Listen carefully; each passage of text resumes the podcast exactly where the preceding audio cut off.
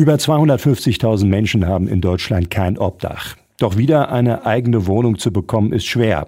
Bisherige Hilfsangebote versuchen Menschen zunächst zu stützen, um am Ende dann eine Wohnung zu vermitteln. Neuere Konzepte gehen davon aus, erst eine Wohnung zu vermitteln und dann weitere Hilfsangebote anzubieten. Das soll auch hier bei uns im Landkreis versucht werden. Darüber berichtet Radioaktivreporter Joachim Stracke.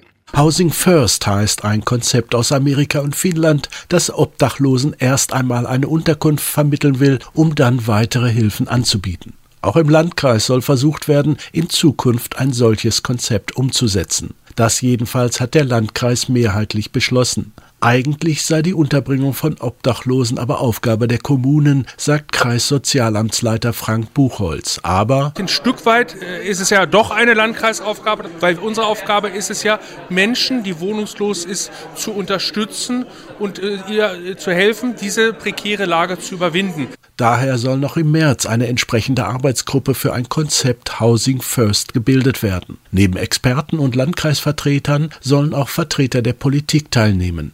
Für die Stadt Hameln hätten bereits zwei Vertreter zugesagt, genauso wie Vertreter des Diakonischen Werkes, die bisher die Obdachlosenarbeit für den Landkreis erledigen. Da Obdachlosigkeit im Landkreis vor allem die Stadt Hameln betrifft, soll hierfür zunächst ein Modellprojekt entwickelt werden. Die Stadt Hameln hat natürlich auch, glaube ich, da die größten Probleme. Es gibt das Obdach in Tündern, was zurzeit nach meiner Kenntnis voll belegt ist. Und deswegen müssen wir, glaube ich, gerade im Bereich der Stadt Hameln auch gemeinsam, auch mit der Stadt Hameln selbst als Aufgabenträger, hier nach Lösungen suchen.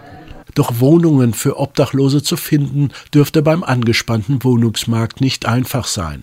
Daher sind nicht nur dezentrale Lösungen denkbar, sondern auch zentrale Einrichtungen. Was wir auch natürlich nicht wegreden können, das ist nun mal das Problem, dass es natürlich in der Gruppe der Wohnungslosen Menschen gibt, die erstmal wohnfähig gemacht werden müssen, die also es gar nicht mehr gewohnt sind, mit mehreren Menschen in einem Mehrfamilienwohnhaus zu leben, die dann eben auch entsprechende Pflichten haben und die dann eben auch sich erstmal da integrieren müssen. Möglicherweise kann da eine zentrale Lösung gerade doch die richtige Lösung sein. In Hannover werde eine solche zentrale Lösung beispielsweise angestrebt. Im Juni sollen jedenfalls erste Ergebnisse im Sozialausschuss vorgestellt werden, sagt Buchholz. Mögliche Partner für ein solches Projekt seien die öffentlichen Wohnungsbaugesellschaften. Auch sie sollen zu einem späteren Zeitpunkt mit eingebunden werden. Das wäre ja zum einen die HWG und natürlich unsere Kreissiedlungsgesellschaft. Ich denke, das sind zwei ganz wichtige Partner, die wir dort haben, weil ich bezweifle, dass es uns gelingen wird, private Wohnungsbauunternehmen erstmal davon zu begeistern. Weil es gibt, denke ich mal, gegenüber dieser Gruppe auch noch viele Vorbehalte. Wann ein solches Vorhaben aber konkret werden könnte, das kann Buchholz derzeit noch nicht absehen, aber es gebe bereits zahlreiche Gespräche und Ideen.